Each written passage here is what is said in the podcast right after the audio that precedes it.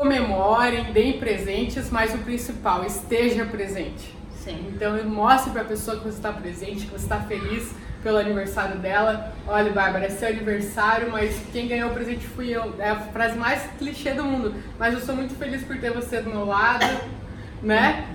Sou muito grata, sou muito feliz, desejo que você tenha mais um milhão de anos, porque eu sou feliz demais por ter você. Então, se faça presente, né? Poxa, é dia dos namorados, sou muito feliz de poder estar comemorando com você. Não gostaria que fosse nenhuma outra pessoa no mundo, porque eu sei que não seria tão feliz se não fosse com você.